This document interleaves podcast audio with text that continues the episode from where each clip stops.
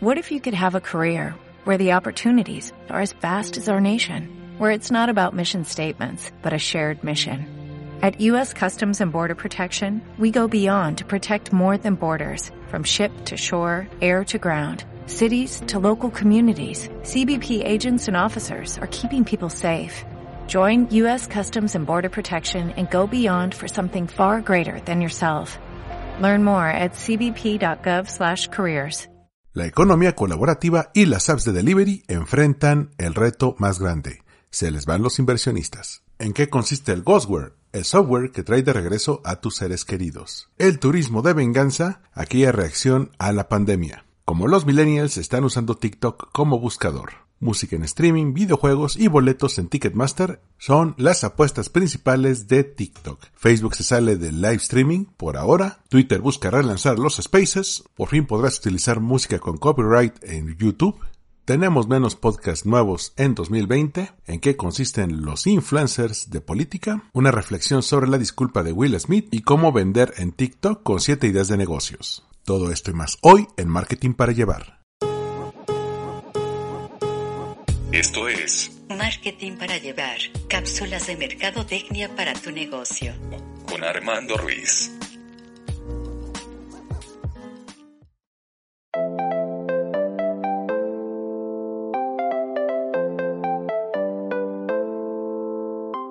Como acabas de escuchar, son muchos temas y también tengo algunos que no mencioné al principio, pero que son bastante interesantes, como el adiós al Nissan Leaf, en qué consiste el marketing para mascotas y que Clubhouse aún sigue vivo. Yo soy Armando Ruiz y te doy la bienvenida a Marketing para Llevar, cápsulas de mercadotecnia para tu negocio. A mí me puedes seguir en Twitter, Instagram y TikTok como Armando-MKT y te invito a que sigas las redes sociales de Marketing para Llevar en Twitter e Instagram como arroba MKT para Llevar y también que te suscribas al newsletter. Puedes entrar a mi perfil arroba armando-mkt en Twitter, ahí estará el link para que te suscribas al boletín que sale cada lunes sobre los temas de marketing de los que vale la pena hablar. Algunos se van a mencionar en el podcast, otros son exclusivos para el newsletter, así que te recomiendo, si te gusta este podcast, que te des una vuelta a este newsletter de marketing para llevar. Ya dados los correspondientes avisos, vámonos con, no el tema, los temas de la semana.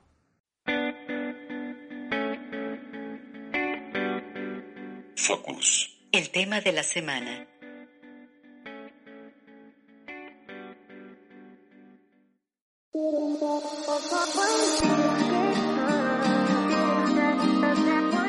Y sí, los temas de la semana porque cuando estaba haciendo la selección de notas habían tres que no podía no mencionar porque hablan de cambios importantes en nuestro entorno. El primero es del portal Business Insider en español, en este caso es editado en España y tiene un título larguísimo que yo creo que lo aprendieron de los de Infobae o de los de Sin embargo y así. Las apps de delivery ignoraron los principios básicos del mundo de los negocios para disparar su crecimiento. Ahora se enfrentan a miles de despidos, al desplome de sus acciones y a una guerra brutal por su supervivencia. Sí, cuatro renglones del título. Imagínate poner esto en una miniatura en redes sociales. Es veneno para el clickbait. Sin embargo, el texto me parece bastante interesante. Es eh, de Kartik Menon de la oficina de Business Insider en inglés. Hicieron la correspondiente adaptación no solamente al mercado europeo, sino también al mercado de habla hispana. Y trae varios ejemplos sobre por qué la economía colaborativa, particularmente el modelo del delivery, está tambaleándose. Imagínate que tienes una solución. Oye, vamos a enlazar a los que tienen puestos de comida con las personas que lo requieren. Esos puestos de comida o estos restaurantes no tienen un equipo para la entrega. Ok, nosotros vamos a poner a gente que trabaje haciendo estos repartos y le vamos a cobrar una comisión al restaurante y también el repartidor se va a ganar un dinerito por este servicio. Ok, pero en lo que construyes la infraestructura, la imagen, sobre todo el software y la plataforma para que esto ocurra, pues los costos se te van al cielo.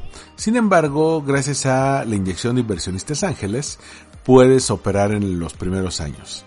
Esto funciona bien, va creciendo la base de clientes, pero ¿qué ocurre? De repente los costos se hacen inviables. Y es que Para muestra un botón. Una de las cifras que trae este artículo es el mismo caso de Uber. Entre 2018 y el primer trimestre de 2022, los usuarios que usamos Uber gastamos 53 mil millones de dólares en la plataforma. Sin embargo, en ese mismo periodo de tiempo, el gasto que ha hecho Uber por la operación ha sido de 73 mil millones de dólares. Estos son los costos de operación, es decir, queda en números rojos, queda debiendo 20 mil millones de dólares. Y esto viene por los inversionistas que están apostando a que en el muy largo plazo esta app llegue a ser rentable. Y no solamente tenemos el problema de que la app todavía no es rentable, sino que ya llegaron un montón de competidores que simplemente vienen a saturar el mercado. Un poco lo que decíamos hace algunos meses de Netflix cuando reportó estas pérdidas en las acciones ya no es lo mismo cuando eres un competidor nuevo y un innovador en el mercado a cuando ya hay un montón de personas que ofrecen el mismo tipo de servicio que tú. En el caso de Uber o de Rappi o de Globo, llegaron todavía las plataformas de microentregas, de envíos instantáneos, esos que te lo entregan en 15 minutos y que tienen tiendas fantasmas. Entonces, aumenta el nivel de la competencia. Tienes que volver a cambiar tu infraestructura para hacerlo suficientemente competitivo con esta opción. Y esto se enmarca muy bien con una nota que te había mencionado en Spotlight el año pasado, en la cual mencionan el desencanto de la economía colaborativa. ¿A qué me refiero? Que todos estos precios bajos que nosotros tenemos, ya sea al movernos en, ya sea que uses Uber, Cabify, Didi, Lyft, Bit o similares, o pidas tu comida en Rappi, Uber Eats, Didi Food, Globo, el que tú quieras, ahí ya hay una bronca. Los precios son tan bajos y por lo tanto tan atractivos porque el dinero para que esto opere tiene que salir de algún lado. ¿De dónde sale? De los inversionistas. Los inversionistas aguantan pérdidas para que nosotros nos hagamos adictos quizá no es la mejor palabra, pero sí que nos hagamos habituales de estas plataformas para que ya no veamos una mejor opción y digamos, este es mi top of mind. Es lo primero que voy a pensar al momento de pedir delivery va a ser Rappi, al momento que voy a pedir eh, un taxi va a ser Uber. Ok, ya tenemos este hábito generado. Entonces ahora sí van a subir los precios. ¿Cuál es el problema? Que muchos usuarios se pueden llegar a salir porque se van a sentir desencantados porque ahora sí tiene que subir los precios para estar tablas, al menos con los costos de operación. Y los inversionistas no van a estar dispuestos a perder el dinero. Este artículo de Business Insider trae el ejemplo específico de las apps de delivery. Y tiene varios ejemplos, algunos incluso están tropicalizados tanto para el mercado europeo como el ejemplo español, pero creo que puede aplicar perfectamente a los mercados de Latinoamérica porque básicamente va de lo mismo. Tienes que hacer una base de usuarios, puede llegar a saturarse el mercado ya sea por el número de competidores o porque ya todos los clientes que podían ser tuyos ya lo son, ya no puedes crecer más. Entonces cuando llegas a ese momento de apalancamiento es cuando vienen los problemas, Muchas de estas empresas despiden a sus trabajadores para poder mantener los costos de operación, el valor de las acciones caen, de todas las empresas que habían solamente van a sobrevivir las más fuertes y tantas personas que confiaron, ya sea desde los repartidores hasta los inversionistas, en que esta economía podría darles frutos, simplemente vieron sus sueños desaparecer. Así que te dejo este artículo en el hilo de Twitter, el correspondiente, para que le des una leída y veas ¿Por qué si en algún momento tu servicio de delivery favorito llega a desaparecer o aumentan drásticamente los precios? ¿A qué se debe? Y que no te salgan con que eh, no lo podían prever.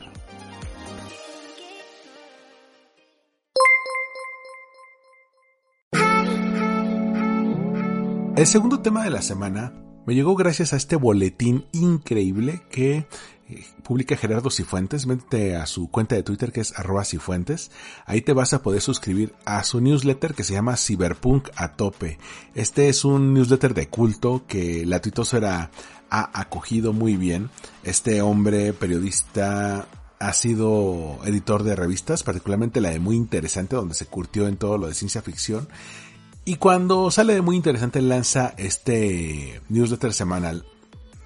Estaba leyendo el del 15 de julio y el tema de portada tiene un término que me llamó mucho la atención, que es el ghostware. ¿Qué es el ghostware? es la combinación entre Ghost, es decir, fantasma, y software. Quizá recuerdes la polémica de la película documental de Anthony Bourdain que se llama Roadrunner, en el cual mencionaron que habrían unos segmentos en los cuales se leerían algunas cartas que dejó eh, Anthony Bourdain, pero que se iba a reconstruir su voz con un software. Y una vez que se ve este documental, simplemente no se puede distinguir entre cuál es la voz real de Anthony Bourdain y cuál es la voz generada a computadora, lo cual también nos lleva a un debate ético de si se pueden revivir a estrellas con este tipo de tecnología. Digo, ya llegamos a ver, por ejemplo, en esta película Rogue One de Star Wars, como revivieron a Peter Cushing, este actor legendario que interpretó en la película del 77 a Grand Moff Tarkin, bueno, lo revivieron digitalmente. Estos puntos de entrada nos pueden dar una idea de, de qué va el Ghostware. Este software diseñado para traer, aunque sea de manera simulada, a aquellas personas que ya no están en este plano de la existencia, aquellas personas que ya fallecieron hace tiempo. Hace algunos años salió una aplicación en la cual tú podías subir una foto y mediante inteligencia artificial y generando un pequeño deepfake podías hacer que esta foto cobrara vida, que eh, parpadeara, que abriera la boca, que moviera la cara, lo cual pues daba la impresión de que podías ver a esta persona que falleció una última vez, lo cual generaba pues un efecto bastante sobrecogedor. Yo no he probado el software, he visto pruebas de gente que lo ha hecho con sus seres queridos. Yo no lo he hecho con los míos porque creo que no podría soportar eso, creo que el impacto sería muy fuerte, pero ahí tenemos ejemplos de cómo este software ya está disponible para la persona de pie. Si Fuentes menciona algunos ejemplos de software, por ejemplo Storyfile, que es un servicio de videos que permiten interactuar con parientes una vez que estos han muerto. Es decir, la persona se graba previamente y la inteligencia artificial se encarga de darle animación para que estas personas puedan responder a las preguntas directas de las personas que vayan a sus servicios funerarios. Imagínate que, eh, digamos, puede ser tú, puede ser yo, alguien, una persona random fallece. Tú vas al funeral y hay una pantalla con una animación de esta persona. Y reconstruyen sus gestos, ¿no? Desde cómo sonreía, cómo pestañaba, la manera en que hablaba, las inflexiones, las imperfecciones. Y tú le puedes hacer ciertas preguntas. Y ya sea que él deje las instrucciones por escrito en vida o que incluso las grabe, te va a poder dar una respuesta. Oye, no sé, ¿cómo falleciste? Oye, ¿cómo amaste a tus seres queridos? ¿Qué le dirías a las personas que se quedaron, con quién te esperas encontrar en el otro lado, todo eso. Y el mismo Cifuentes lo equipara con la reinvención del teléfono de viento, una pequeña curiosidad en Japón, en la localidad de Otsuchi, es una caseta de teléfono color blanco que permite hablar con los fallecidos durante el terremoto y el tsunami de 2011, donde estuvo todo este problema con la planta nuclear de Fukushima.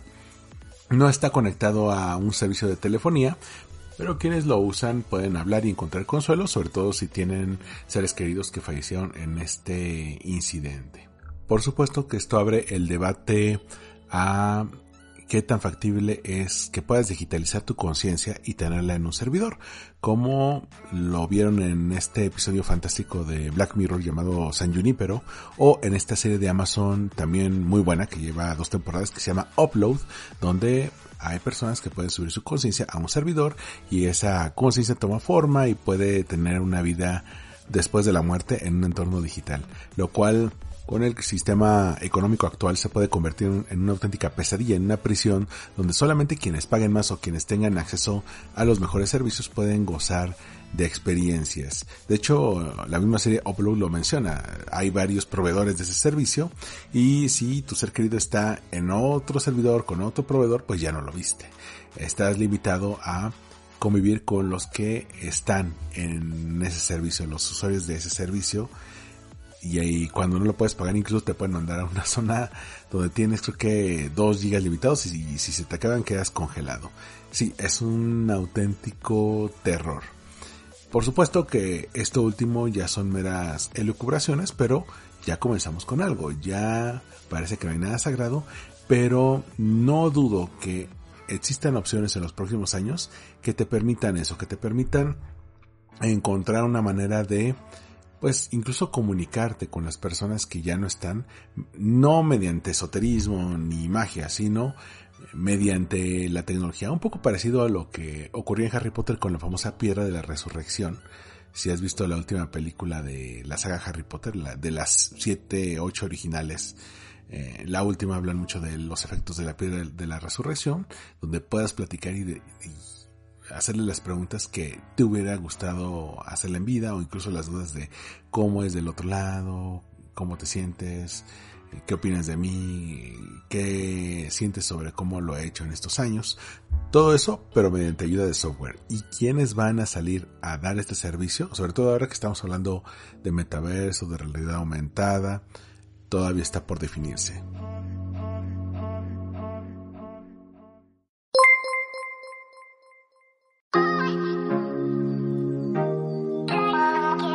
Y el tercer tema de la semana es el turismo de venganza, la reacción de consumo que disparó los viajes después de la pandemia. Seguramente, si nos vamos a este ya lejano 2020, donde medio mundo estuvo encerrado en sus casas, donde se paró la economía, quizá te acuerdas que más o menos en el último trimestre de ese 2020, mucha gente comenzó a ir de viajes porque dijo ya estuvo suave y estuvo mucho tiempo encerrado o encerrada, ya quiero salir, ya quiero disfrutar, ya quiero encontrar alguna forma de reconectar. No está bien estar encerrado toda la vida. Y el Washington Post sacó un artículo en el cual mencionan este renacer del turismo de venganza como una consecuencia de la pandemia. Es decir, después de mucho tiempo en que la gente no pudo salir, pues igual le ahorraron y simplemente no ahorraron tanto, pero se quedaron con las ganas y dicen, ahora que se está recuperando la economía, ahora quiero salir. Incluso con las restricciones que hemos tenido con la inflación, este turismo no ha menguado tanto como se espera. Y es que hemos tenido un pico de demanda. Aquí el artículo de Reason Why que está retomando datos, por ejemplo, de Kavak.es mencionan que el número de reservas se incrementó 102% en comparación con los niveles previos de la pandemia. Es decir, ahora la gente sale más que nunca, quiere tener más experiencias. De alguna manera es una reacción a esta experiencia de cercanía con la muerte, justamente ahora que hablamos del Ghostware, en el cual la gente dijo, bueno, estuve a punto de colgar los tenis o de perder a personas muy importantes para mí, ahora quiero disfrutarla y disfrutarla con ellos, entonces vamos a salir, vamos a disfrutar. Esto que deriva que la industria turística no puede darse abasto. Desde los sobrecupos, las ventas en boletos de avión, todas estas situaciones de overbooking en el cual venden más boletos de los que realmente hay, la saturación hotelera, los tours y esto también ha sido un mercado para nuevas opciones. Por ejemplo, el público más joven se enfoca en lo que se conoce como el turismo de cercanía, es decir, quizá no van a ir a otros países o a ciudades muy lejanas, van a preferir salidas al campo, salidas a hacer senderismo, rapel, ir a los rápidos, conectar con la naturaleza o ir a alguna ciudad que sea bonita y que no quede muy lejos de su ciudad de residencia. A mí mismo me ha pasado, en el último año me ha tocado ir por gusto dos veces a Querétaro, otras dos o tres veces a Puebla. Bueno, ese más por trabajo, pero aprovecho y ya ahí disfrutamos. Y esto ya implica que se puede reactivar la economía de estas ciudades gracias a la captación de turismo, que este turismo de venganza sí lo cruzamos con el público más joven, que además cuida más el presupuesto, que a lo mejor no es como el público tradicionalmente Godín que ahorra todo el año y se va seis o siete días de vacaciones al año. No, ellos dicen pues me voy de fin de semana a tal lugar, aprovecho mis vacaciones y las meto intercaladas con días festivos para que me duren más, para que me rindan más. Y eh, aquí hay un artículo que estoy checando de Reason Why que menciona que el turismo de venganza es una reacción natural que se produce en un momento muy concreto. De hecho, ellos traen el ejemplo de China, como después de la revolución cultural y del gran salto adelante, que a pesar de que tienen esos nombres rimbomantes y positivos, fueron eventos brutales para la población china, en el cual tuvieron muchas carestías pues cuando llega la recuperación económica y ellos ya habiendo ahorrado porque fueron muy previsores, pues gastaron a lo grande. Y también esto determinó el crecimiento económico de China en las décadas posteriores. Entonces, después de crisis muy agudas, es una tendencia que irrumpe con fuerza. Yo todavía me acuerdo en aquellos meses de 2020, en marzo y abril, en un podcast de economía que yo respeto mucho que se llama Peras y Manzanas, me parece que fue el director o un, eh, un representante de la Cámara Nacional de la Industria de la Hotelería o del Comercio, mencionaban que la industria turística se iba a tardar cinco años en recuperarse. Y ahora estamos viendo que solamente fueron dos.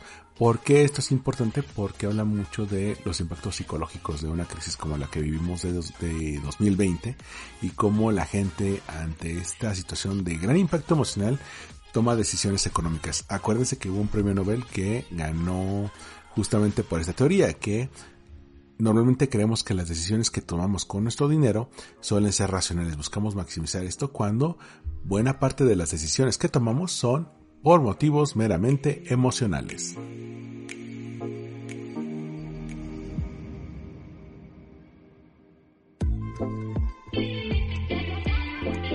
Spotlight, temas para dar seguimiento.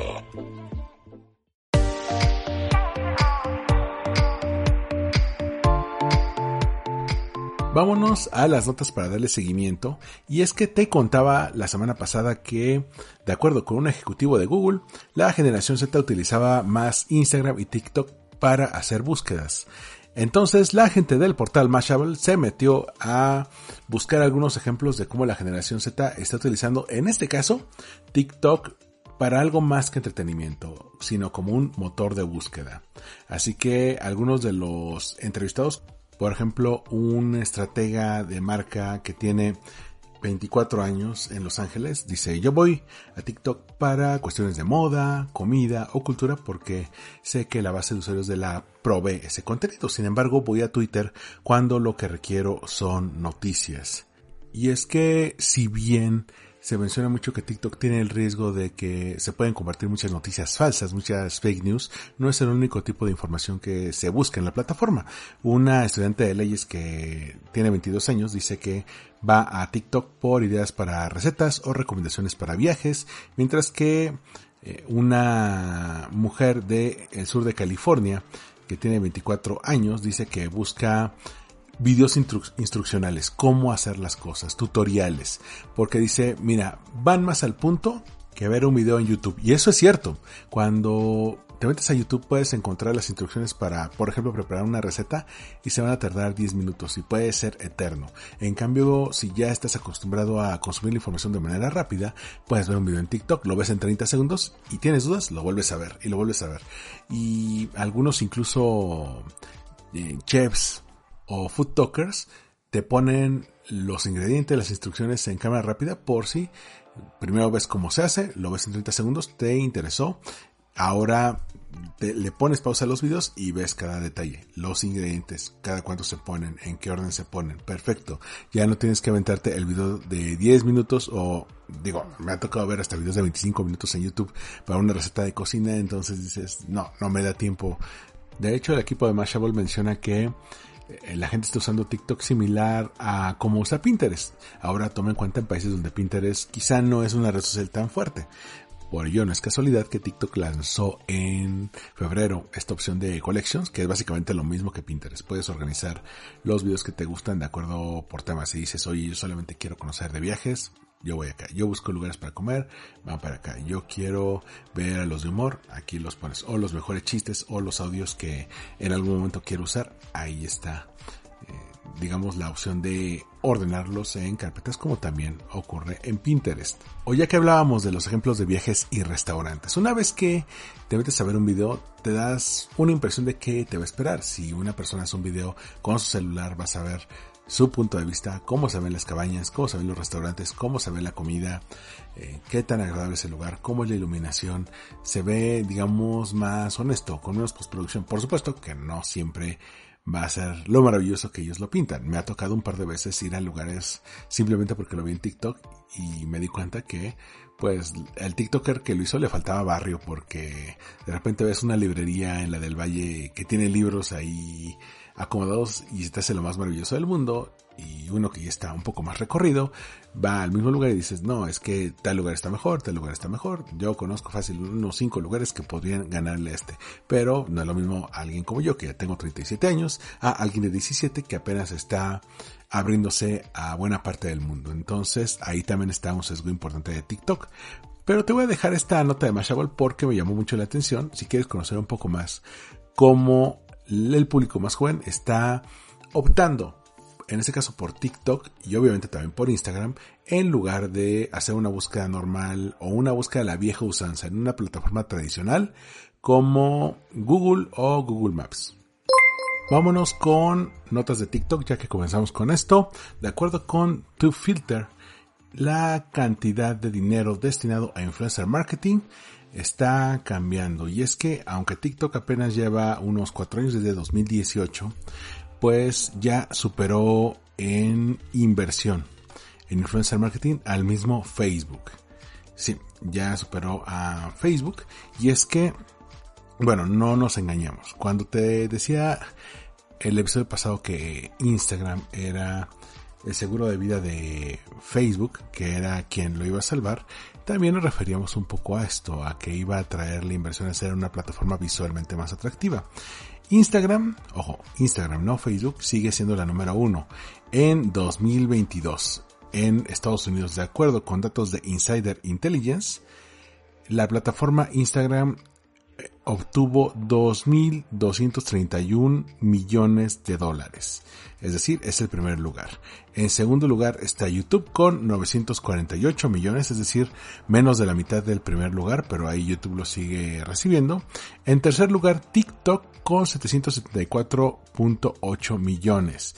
Y en cuarto lugar, Facebook con 739.0. Es decir, en cuatro años, eh, TikTok pasó de ser cero a ya ser el tercero en esta competencia de redes sociales, sobrepasando al mismo Facebook. Sí, todavía no tiene la cantidad de usuarios de Facebook. Eso es importante.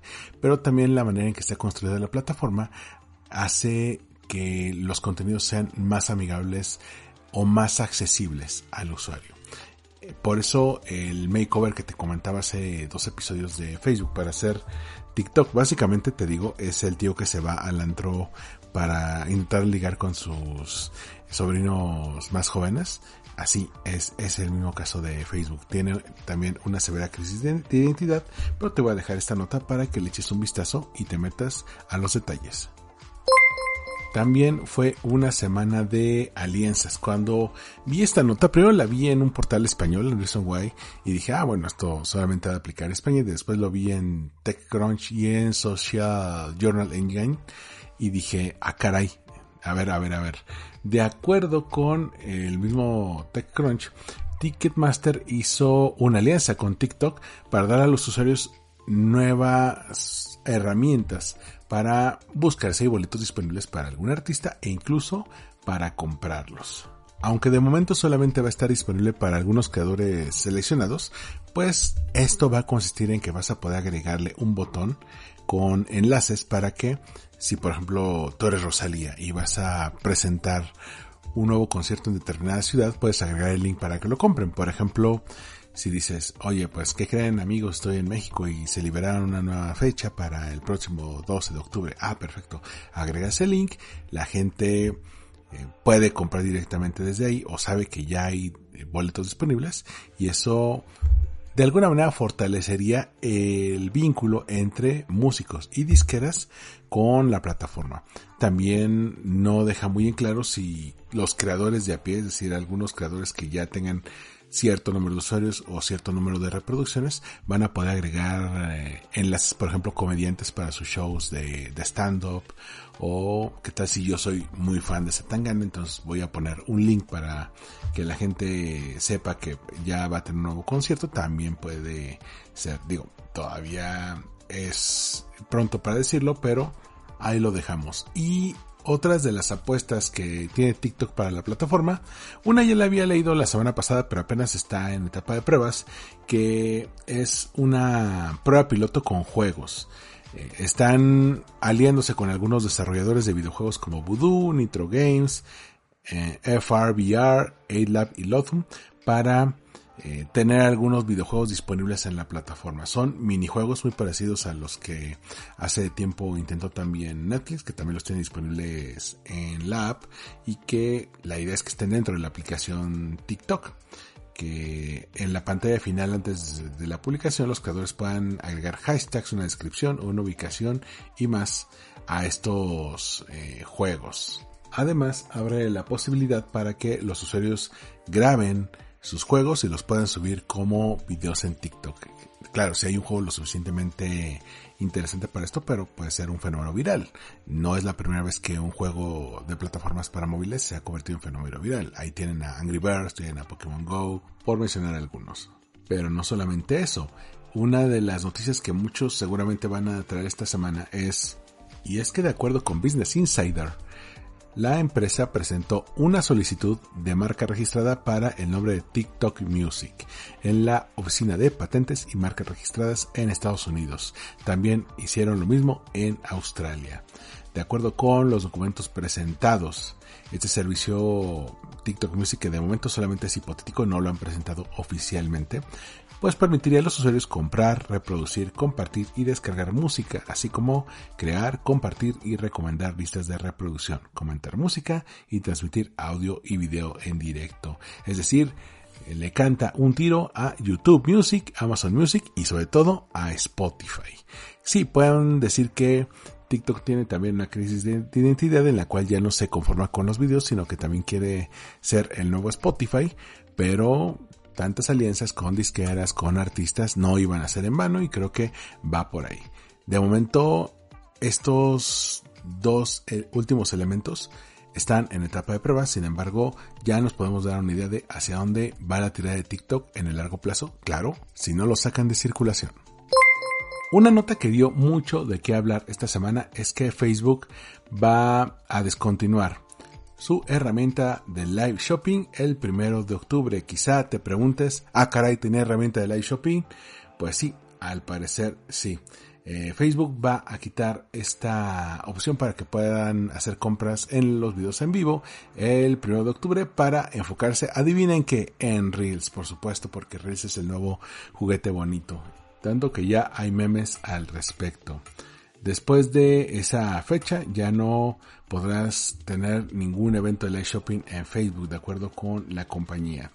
Esta herramienta de live stream que se llamaba Live Stream Video Shopping se lanzó hace dos años, no me acordaba de esto, fue diseñada para darle a creadores y a marcas pues formas más interactivas de vender items. Pero en esta larga tradición de hacer lo que hace TikTok, eh, para bien y para mal, si vieron que hace dos semanas TikTok se echó para atrás con el live shopping al hacer pruebas en UK y en Gran Bretaña y ver que no les estaba funcionando, pues los de Facebook dijeron, pues por algo será en lo que son peras de son manzana, nosotros también lo cancelamos. Y es que incluso habían lanzado, de esto sí me acuerdo, los Live Shopping Fridays eh, el verano pasado para animar a que más personas famosas se metieran a hacer esto. Incluso me parece que Selena Gómez llegó a participar en, en uno de esos, así que bueno, ahí está esa opción.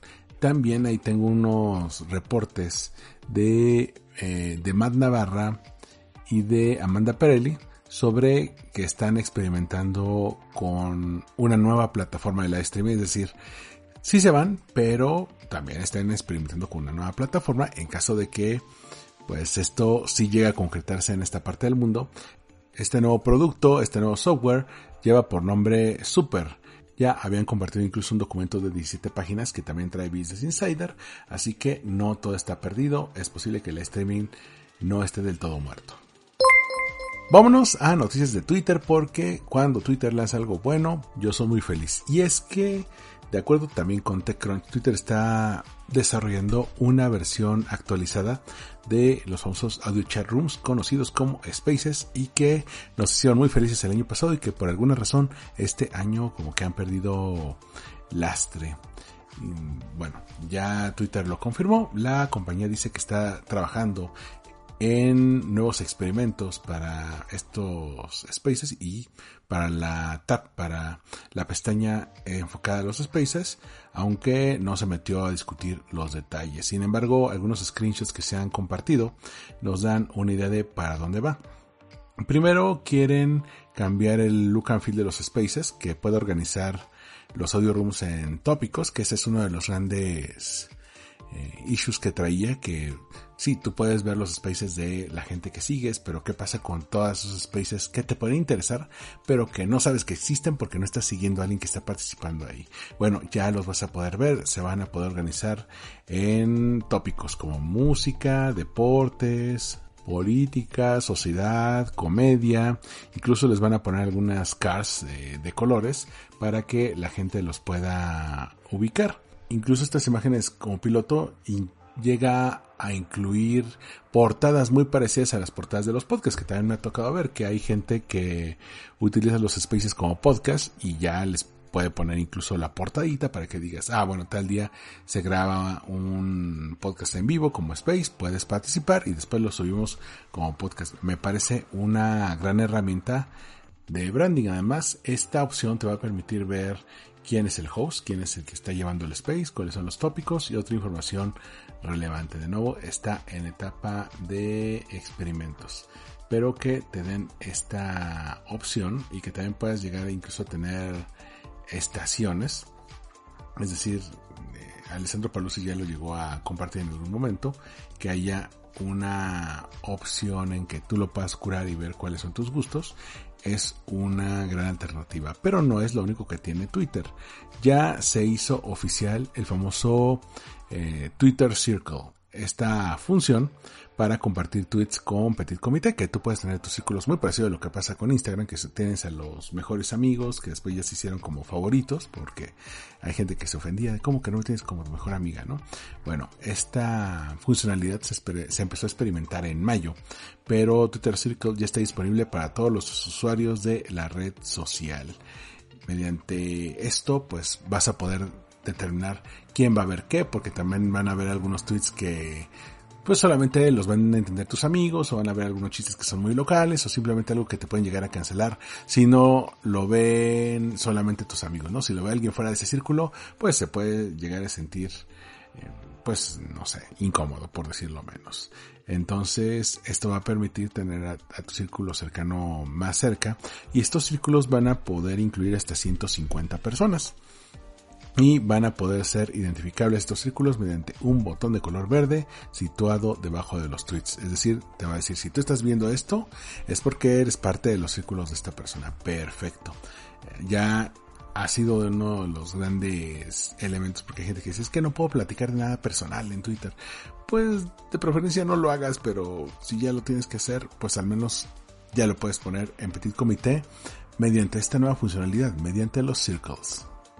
Un detalle más, si tú tienes un negocio, por fin en Twitter vas a poder agregar la info de contacto, la ubicación y también los horarios en los que estás abierto. Ya te van a permitir incluir esto. Me ha tocado alguna vez tener clientes que tienen ubicaciones físicas y cuyas ventas dependen de esa ubicación física. Y pues una de las últimas opciones que tengo para mm, este tipo de campañas en redes sociales es Twitter. La verdad es que para este tipo de negocios no me funciona, me funciona mejor para poner su ubicación, Facebook, Google, incluso Swarm me, llegó a, tocar, pero eh, Twitter no. Y curiosamente mi cliente principal en este momento le llevo una estrategia con tres redes, que son eh, TikTok, Instagram y Facebook y los tres están funcionando bastante bien. Tenía Twitter y después lo tuve que quitar, pero bueno, ya hay una nueva opción si tú estás llevando una campaña para alguna empresa o negocio en Twitter. Sin novedad en el frente en Instagram, salvo que se anunció que Adam Mosseri, el jefe de Instagram, del cual hablé largo y tendido en el episodio pasado, se va a mover a Londres a finales de año para no solamente tratar de contrarrestar el de TikTok, sino tratar de cortejar a los fondos de inversión que están en esa parte del mundo. Eh, va a apoyar al equipo de creadores de la compañía que están ubicados en Londres. Digo, va a estar ubicado de manera temporal. No sé si es un premio, no sé si es un castigo, no sé si lo van a mandar a la congeladora o lo van a castigar, pero ya que lo venden justamente allá, que no es un lugar pequeño, tiene un equipo me parece que de 4.000 empleados y un crédito de estudio bastante grande, puede ser uno de sus eh, caballos de batalla y puede que lo manden como para apuntalar eso, pero no deja de parecer raro. Me imagino que esto ya se había platicado en la famosa semana infame que tuvieron en la cual pues todo el mundo hablaba mal de Instagram. Así que, bueno, una cosa menos. Al parecer nuestras plegarias se escucharon en YouTube y es que de acuerdo con Search Engine Journal, YouTube tiene algunos updates importantes para creadores. El más notorio no solamente incluye las métricas, sino que es posible que ya puedas usar música protegida por copyright.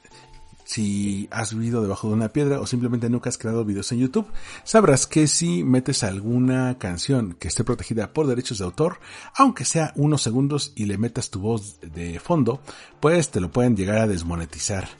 Entonces, ante este problema que ha sido el dolor de cabeza, ni siquiera para YouTube, porque YouTube pudo vivir años con eso, sin embargo, vieron que particularmente TikTok sí estaba haciendo estas alianzas con sellos musicales, dijeron no nos podemos quedar atrás.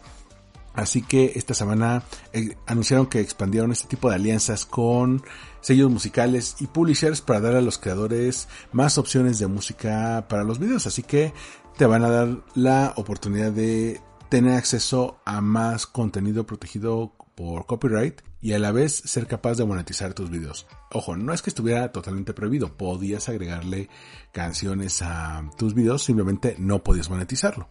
Así, tal cual. Me ha tocado algunos episodios ahora que subimos Chisma Retro que dependen mucho de la música y me ponen ahí la banderita. No puedes monetizar este por copyright, pero sí lo puedes publicar. Ah, perfecto, adelante.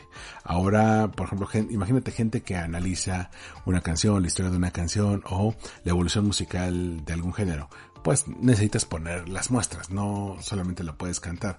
Ha habido gente que llegó al ridículo de tararear la canción para que esto eh, ocurriera. También vas a poder encontrar una nueva métrica en la cual vas a poder ver cuántos suscriptores ganaste por posteos en, en la comunidad.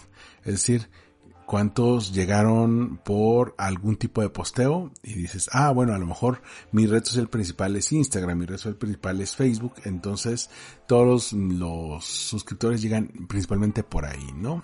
También vas a tener más datos sobre los remixes que que realizas, por ejemplo, eh, todos los views que tienen tus remixes, vas a poder ver el top 15 remixes en mobile y en escritorio. También van a haber cambios en el editor de videos de YouTube Studio. Esto va a incluir una nueva sección para eh, cortar video y editarlo de una manera mucho más fina, más específica, así como previews más fáciles de ver y de editar, incluyendo algunos clips con códigos de colores. ¿Ves? ¿Qué te costaba YouTube hacer eso? Dos datos rápidos. Pinterest trajo una nueva app llamada Shuffles que te van a permitir hacer collages y mood boards. Ahora que está muy de moda, sobre todo hacerlos en un esquema físico, bueno, Pinterest ya lanzó esta nueva app para iOS llamada Shuffles para poder hacer este tipo de collages usando fotos, cortar imágenes y otros efectos animados que puedas llegar a poner en tu plataforma de Pinterest. También Clubhouse está trabajando en lo mismo que está haciendo Twitter. Comunidades cerradas llamadas Housers para interacciones curadas. ¿Qué tal si quieres hacer un evento a puerta cerrada, pero en audio, en, en una de estas audio rooms de Clubhouse, en esta red social que eh, curiosamente no ha muerto y hace, no me acuerdo cuándo fue la última vez que hablé de Clubhouse, yo creo que habrá sido dos o tres meses, pero ya está de regreso y va a lanzar esta nueva funcionalidad. Te comentaba hace rato sobre el pet marketing y estoy leyendo un texto sobre algunos casos como Burger King que trajo en el menú el famoso Dog una carnaza con forma de huesos para perros, sabor parrilla, para que la gente que pide hamburguesas tenga la tranquilidad de que el perro no les va a estar ahí queriendo quitar la hamburguesa. Este es solo uno de los tantos ejemplos de cómo están tratando de llegar por medio del pet marketing.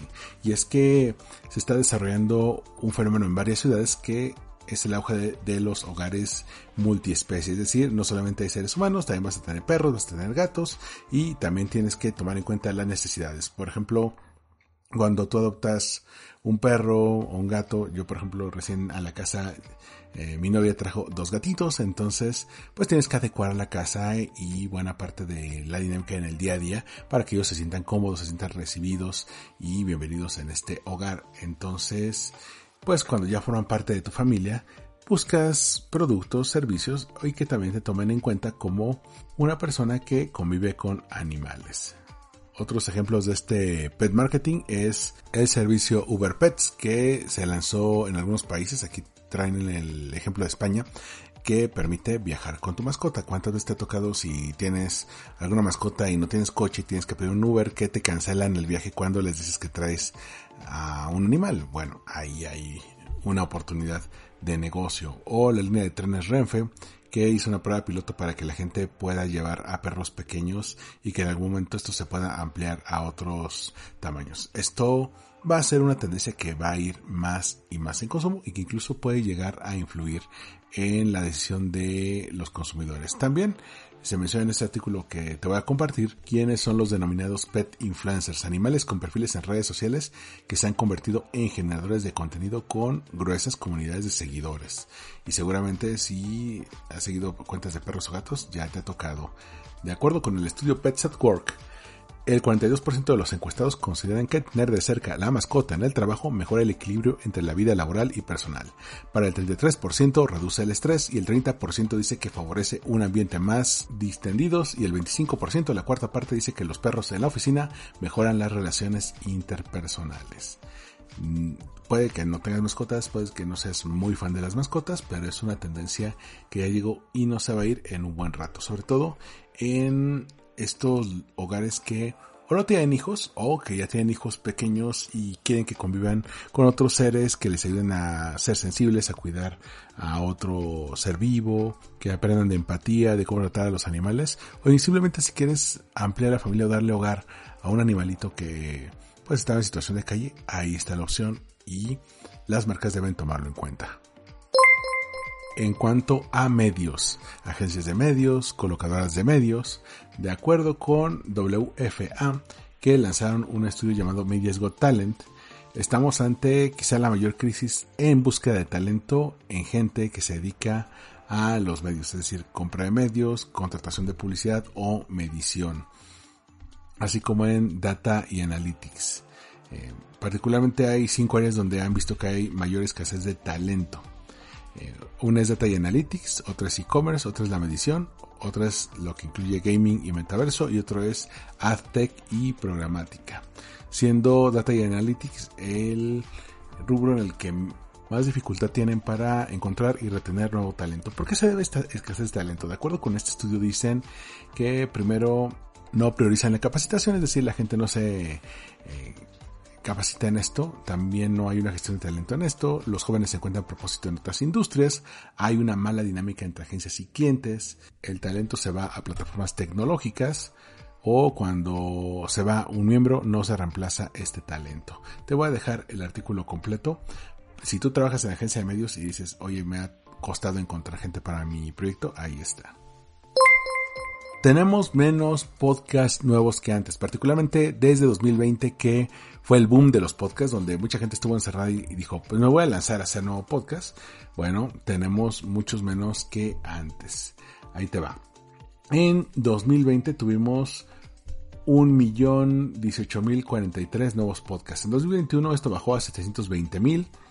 Y en lo que va de 2022, es decir, de aquí a junio, pongamos, de acuerdo con información que trae listennotes.com, pues apenas van 118 mil. Sobre los episodios, en 2020 hubo 29 millones 851 mil nuevos episodios. En 2021 se mantuvo más o menos a la par, 29.091 y en lo que va de 2022 15 millones 354 mil. Digamos que puede que cierre el año igual. ¿A qué me refiero? Que si bien hay menos podcasts nuevos que en 2020, los episodios se tienden a mantener igual porque lo que importa no son los nuevos, sino los que se mantengan. La constancia va a definir quién va a aumentar. Además de que también este eh, estudio tiene una métrica de podcasts muertos por año, que en 2020 fueron 111 mil y en 2021 fueron 99 mil. Vas viendo que sí, nacen muchos podcasts, pero también mueren. No hay muchos podcasts activos por año. Eso es importante si tú te dedicas a ver qué está ocurriendo en el ámbito. También tengo un dato de edisonresearch.com en el cual encontraron que al menos en Estados Unidos, la edad promedio de la escucha de podcast es entre 34 y 36 años. Particularmente el de 36 años es de la gente que pasa más tiempo escuchando. Entonces, digamos, no es una plataforma tan para jóvenes que están más casados con el video. Por supuesto, sí va a encontrar jóvenes que escuchan la cotorrilla y ese tipo de cosas, pero ha sido un medio más para millennials. Y lo que ahora se conoce como millennials geriátricos, qué término tan horrible, pero bueno, ahí está. Sin embargo, no se sientan tan mal. Para el audio en streaming, la media de los usuarios es de 31 años y para la radio AM y FM, la edad media es de 51 años. Es decir, a mayor edad prefieres más la radio que aquello que se consuma de manera electrónica. Te paso el costo, este tipo de datos para podcast. También, para cerrar esto de tendencias de podcasting, encontré en Bloomberg una nota importante de que una nueva forma para que los podcasters ganan dinero es que hay personas que están dispuestas a pagarles para que sean invitados a shows populares. Es decir, si tú tienes un podcast muy popular, mm, digo, quien haya tenido podcast de invitados sabrá que conseguir invitados luego es una pachanga porque todo el mundo está ocupado y aparte no les vas a pagar. Pero ¿qué pasaría si, por ejemplo, tú tienes un podcast con millones de escuchas y llega alguien que es parte de un lobbying, es parte de alguna asociación o simplemente pues quiere promover un nuevo proyecto y te dice, bueno, te pago porque me invites y llegar a tu audiencia, ahí la decisión ya depende del podcaster. El portal Coscadle.com compartió 7 estrategias de marketing para pequeños negocios si quieres vender. Te voy a dejar también la nota completa porque obviamente está más elaborada, pero te voy a dejar los 7 tips para que te des una idea y si ya te interesan te metes al hilo de Twitter, ¿va? El primer tip es conectar tu negocio con TikTok Shopping, que ya puedes meter estas opciones para poder llegar a vender directamente en la plataforma. 2 identifica y participa en las tendencias. Ve de qué se está hablando, cuáles son los audios de tendencia, cuáles son los hashtags de tendencia o los temas o los efectos, porque incluso hay efectos que se utilizan más en cierta época del año. Simplemente ve cuáles están usando. También los retos, eh, gente que está haciendo un reto, un reto de baile, un reto de efecto, un reto de eh, presenta tu mascota, visita tal lugar, come tal cosa y puedes sumar a tu negocio ahí. El tercer eh, tip es Trata de mostrar tus productos mediante duetos. La opción de duetos te va a permitir colaborar con otros usuarios de TikTok, así que te permite llegar a ellos y además se les va a notificar que tienen un dueto. 4. La opción de Stitch, en la cual tú vas a poder jalar un video y después publicar tu respuesta como una especie de reacción. Esta dinámica te permite generar un feedback y decir, bueno, para el problema que tienes, aquí tengo esto, hay una solución.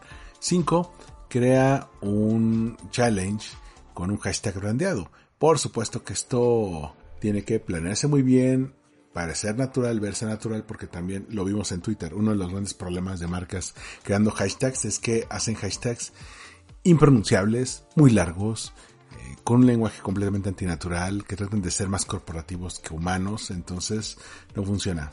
Sexto consejo, haz alianzas con influencers. Busca en el TikTok Creator Marketplace, que ya te he mencionado muchas veces en este podcast, cómo conectar con ellos. Incluso les puedes decir, vamos a hacer una alianza, vamos a hacer un reto. Si puedes hacer un contenido con esto, pues ya te pago una lana para la colaboración. Y el séptimo consejo, haz promoción cruzada de tus TikToks más populares. Una vez que le agarras la onda de que puede funcionar. Por ejemplo, un anuncio tal cual, un anuncio publicitario, aunque sea en vertical, que te hace la agencia, no funciona normalmente en Facebook y en Instagram, o puede que funcione moderadamente, pero no va a funcionar en TikTok. ¿Por qué? Porque se ve muy antinatural. Por eso, esta famosa frase de no crees ads, crea TikToks, ahí está el, el asunto. Pero una vez que ya encontraste tu forma de comunicar en TikTok, puedes utilizar esos mismos videos en otras plataformas como en los reels de Facebook y de Instagram, en los de Pinterest e incluso en los shorts de YouTube. Así que no dejes que solamente esté en una plataforma. Algo padrísimo que ya te comentaba en el capítulo pasado es que ya no necesitas crear un tipo de contenido específico para cada red. Gracias al video vertical puedes tener un solo video y lo usas en todas tus plataformas. Un par de notas sobre influencers. Por un lado encontré un artículo de Wired en el cual se meten un poco más a fondo a la historia de una empresa que se dedica a reclutar a influencers para que promuevan cierto tipo de ideologías. En este caso, te contaba la vez pasada de los que promueven ideología pro-rusa, ideología pro-china e incluso ideología republicana. Bueno, aquí este artículo de Wired habla de Urban Legend, un pequeño negocio de AdTech, eh, es decir, de anuncios tecnológicos que está en Virginia y que tiene una red de influencers. Estamos hablando de un pequeño ejército de 700 influencers de social media para, digamos, mover cierta agenda, impulsar cierto tipo de leyes, el apoyo a cierto candidato o a cierto tema importante para la agenda mediática. ¿Cuál es el meollo de este asunto. ¿Por qué lo estoy incluyendo si ya te he hablado antes de influencers de política? Primero que como no puedes llegarles por publicidad normal, la mejor manera en que los políticos han buscado generar este tipo de influencia es mediante justamente el influencer marketing, ya sea en alianzas o mediante pagos y patrocinios. No solamente eso, también te he contado el riesgo de pues poner este tipo de posturas al mejor postor. ¿Qué pasa si tu agencia hoy impulsa una agenda pro aborto y en cuatro años impulsa una agenda completamente contra antiaborto porque otro grupo político te pagó para hacerlo. Ese es un gran riesgo, pero ya se está profesionalizando. Ya hay empresas que se dedican a esto de manera formal, de manera oficial y que ya están dando entrevistas. Eso es lo importante. Y ahí te voy a dejar el artículo de Wire para que veas qué grandes hits han tenido, con qué influencers trabajan y qué tipo de campañas están haciendo. Por otro lado, encontré un artículo de el New York Times que me sacó un poco de onda que habla del precio de la fama online, como algunas streamers, sobre todo de Twitch, han sido acosadas por fans que, pues, con ojo avisor van notando más o menos por qué zona viven, cómo es su casa, cuáles son sus hábitos y les van a caer ahí, o sea, esto tiene una explicación científica. Ya anteriormente, y eso lo recoge el New York Times, pues existe una situación pues psicológica detrás de este acoso que se conoce como el parasocial relationship, es decir, la relación parasocial que no nació con los influencers de Twitch. Es, este término viene desde los años 50 y se hacía para observar el intenso apego emocional que los fans tenían hacia actores, cantantes, gente que sale en la televisión y otras celebridades. Simplemente esto se mueve a la parte digital. Te voy a dejar este artículo también, está muy largo y muy elaborado y compila una serie de desencuentros que han tenido estos streamers, donde la mayoría son mujeres, pero también ahí se cuela algún otro ejemplo de un hombre que ha sufrido acoso de fans simplemente porque conviven con ellos todo el tiempo, los ven como parte importante de su vida, porque los ven en el streaming diario y generan ese tipo de apego. Te mencionaba en el newsletter sobre la disculpa que hizo hace una semana exactamente Will Smith, cuatro meses después del incidente con Chris Rock. Incluso le dediqué en la semana de los Oscars un podcast especial al escándalo de Will Smith solamente había publicado un post en Instagram en la semana posterior a este incidente y después se había callado completamente en social media, había guardado silencio. Cuatro meses después y con varios proyectos que les han cancelado plataformas como Netflix y HBO, Will Smith lanzó un video tanto en Instagram como en YouTube disculpándose con Chris Rock, con su familia.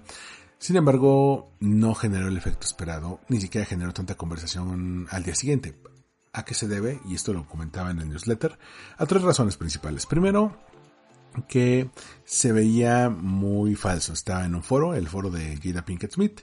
Estaba leyendo de un teleprompter, entonces se veía antinatural, se veía forzado. Segundo, no se ve como algo espontáneo, no se ve como algo natural o que le haya salido. Parece más como un control de daños de los de relaciones públicas ante todo el daño que generó. Y tercero y más importante, lo lanzó increíblemente tarde. Lo lanzó cuatro meses después. Tuvo la oportunidad de pedir una disculpa ese día en los Oscars. Él dice que pues lo vio todo como borroso, un blur, pero después se fue de fiesta a los Oscars, ¿no? es decir, pues tampoco se ve tan, tan choqueado por lo que acaba de hacer. Digo, eso ya es mucho más complejo y se platicó en su momento, pero en relaciones públicas, en manejo de la crisis, el timing es importante. Quizá no lo hubiera dicho ese día del Oscar, lo hubiera dicho en la semana, lo hubiera dicho en vivo en una entrevista, hacer el video una semana después, no cuatro meses después, porque esto le dio oportunidad a todos los demás a establecer una narrativa. El mismo Chris Rock bromeó ante yo cuatro días después en un show de stand-up en Boston, la academia tomó cartas en el asunto para ver si lo expulsaban. Al final Will tuvo que renunciar. Es decir, esto parece más un control de daños que una disculpa sincera y es por ello que la disculpa no pasó a mayores, no generó el, impacto esperado y no ha arreglado nada de la dañada imagen de Will Smith. Y por último, adiós al Nissan Leaf. ¿Qué es el Nissan Leaf? En 2011, Nissan fue de los pioneros que se lanzó a hacer uno de los primeros coches eléctricos con la tecnología de la época, es decir, tenían unas estaciones de carga enormes, el diseño quizá no era el mejor, de hecho hay una nota aquí que estoy revisando en The Verge, que se llama Hail to the Leaf, que dice, este diseño parecía más como un Bulbasaur, como el Pokémon Bulbasaur, y realmente era un coche medio feo, eh, pero representaba la apuesta de Nissan para algo que 10 años después se convirtió en el pan nuestro de cada día, que es la revolución hacia los coches eléctricos. Digamos que el Nissan Leaf caminó para que los otros pudieran correr. ¿Y a qué se debe esto? A que en 2023 se anunció que se va a descontinuar este modelo de primera generación que, que había lanzado Nissan. Y este artículo de The Verge que es de, de Kristen Radke, pues ella menciona desde su punto de vista personal cómo vivió esto. Ella llegó a comprar un Leaf, como llegó a ver este cambio en estos 10 años en el cual pues pasó de ser como una excentricidad a, a, ser punta de lanza de todas las demás marcas que se lanzaron. Sin embargo, al no alcanzar los números que después otras marcas lograrían con sus respectivos eh, modelos, pues decidieron descontinuarlo. Por supuesto, va a haber más modelos y Nissan no se va a rendir con los coches eléctricos, pero es hora de decirle adiós al Leaf. A mí me tocó verlo. Aquí en la Ciudad de México incluso pusieron en el mero zócalo, atrás de la catedral, una base de taxis eléctricos que todos eran Nissan Leaf e incluso tenían estaciones de carga para estar ahí. No sé qué vaya a ser de ellos porque todavía muchos de ahí están circulando y no sé si los pobres taxistas tenían que pagar esos coches porque estaban caros. Yo me acuerdo estaban como en 600 mil pesos, así, precio de entrada. Aquí menciona que están en 30 mil dólares. Y en algunos centros comerciales como Empate Universidad vi que tenían estaciones de carga solamente para ese modelo. Así que gracias Nissan Leaf por darnos la esperanza de que el mundo puede ser mejor.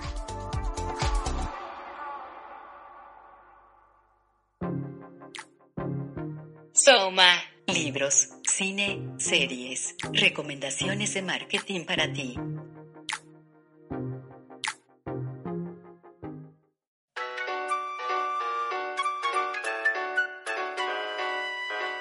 Te tengo tres recomendaciones esta semana. La primera es el documental de Netflix, una serie documental de tres episodios de una hora llamada El hombre más odiado de Internet. Este caso que obviamente fue real, está documentado, incluso lo puedes llegar a, buscar.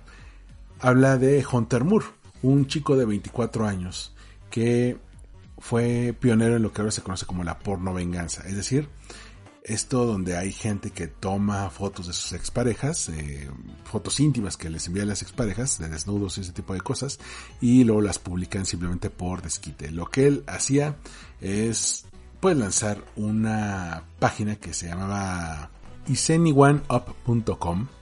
Esta página mostraba como si fuera una especie de feed fotos de personas donde la mayoría eran mujeres, pero también ahí recogen el, testimonio de algún hombre que se llega a colar, pero la gran mayoría eran mujeres. No solamente fotos pues, íntimas, eh, fotos eh, muchas veces de desnudos, sino que también metían datos personales como su perfil de Facebook, su correo, su teléfono y recoge el testimonio de varias usuarias que vieron sus fotos publicadas ahí sin su consentimiento e incluso fotos que no habían compartido con nadie más, que se tomaron para sí mismas, lo cual también generó sospechas de hackeo. Y no solamente vemos la historia de Hunter y el contexto cultural que, que hizo que una página así existiera en pleno 2010, sino también la lucha de una serie de personas para tratar de tumbar este sitio y hacer que Hunter Moore pagara por, eh, digamos, todo el daño que le estaba haciendo a las vidas. Él dice que es un arruinador de vidas profesional y por supuesto que lo es a muchas de estas personas les arruinó la vida al grado de que perdían oportunidades de trabajo, en su pueblo las llegaban a estigmatizar o simplemente dañaban sus relaciones familiares. Así que al mismo tiempo que se ve el viaje de Hunter Moore, vemos el de Charlotte Lowe, una eh, mujer cuya hija se vio afectada por esto y se me mete a investigar cómo ayudar a otras mujeres que se han visto eh, vulneradas en su intimidad por este hombre. Y esta serie documental no solamente nos da una impresión de cómo era Internet en algún momento, este lugar sin ley, este lugar donde parecía que todo se valía y que por eso tuvieron que surgir leyes que protegieran eh, los datos personales, que protegieran la privacidad, como aquí en México tenemos la ley Olimpia, que castiga con cárcel a toda aquella persona que comparta fotos íntimas sin consentimiento de esta persona y que ya han llegado a tener consecuencias penales reales en este país, pero en aquel lejano 2010, esto transcurre entre 2010 y 2016 este documental, pues no habían leyes, no habían leyes que podían funcionar para ese tipo de cosas. No había protección de datos, las redes sociales eran algo relativamente nuevo, igual las páginas web. Así que te recomiendo esta serie si quieres conocer un poco cómo llegamos a la protección de datos que tenemos el día de hoy. Mi otra recomendación es una película documental de Shania Twain que también está en Netflix. Sí, la serie documental que te conté hace rato también está en Netflix. Y la película documental de Shania Twain se llama Not Just a Girl, no solo una chica, en la cual hacen un recorrido por la carrera profesional de Shania Twain. Este documental estuvo producido por su disquera y te muestra cuál fue su legado, cuál fue su influencia en otros artistas, en otros artistas, cómo se habla de feminismo, cómo se habla de creatividad, cuál fue su impacto no solamente en el escenario country, sino en el escenario musical en general y cómo a veces la vida detrás de los escenarios puede ser tan o más apasionante que la vida dentro de los escenarios. Es un documental de más o menos hora y media, muy divertido. La misma Shania cuenta sobre eso de la historia, pero también hay algunos invitados. Está Avril Lavigne, está Lionel Richie. Hay muchas personas que estuvieron involucradas eh, en su vida personal y profesional que también las retoman para este documental, así que te recomiendo este. De mi parte sería todo, gracias por haberme acompañado en este episodio de Marketing para llevar cápsulas de mercadotecnia para tu negocio. Yo soy Armando Ruiz y me encuentras en Twitter, Instagram y TikTok como Armando-MKT. Nos escuchamos y nos vemos en el próximo episodio de Marketing para llevar. Hasta la próxima.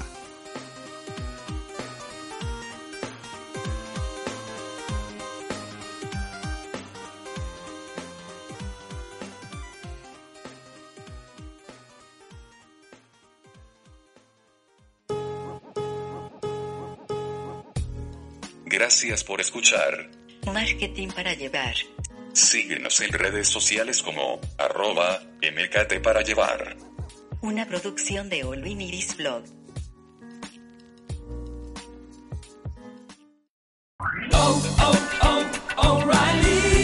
¿Necesitas ayuda? En O'Reilly Auto Parts te ayudamos. ¿Necesitas algún consejo? Te aconsejamos. Nuestros profesionales en autopartes están siempre disponibles para ayudarte a encontrar lo que necesites. Excelente servicio al cliente es solo una de las ventajas que ofrece O'Reilly Auto Parts. Los profesionales en autopartes. oh, oh, O'Reilly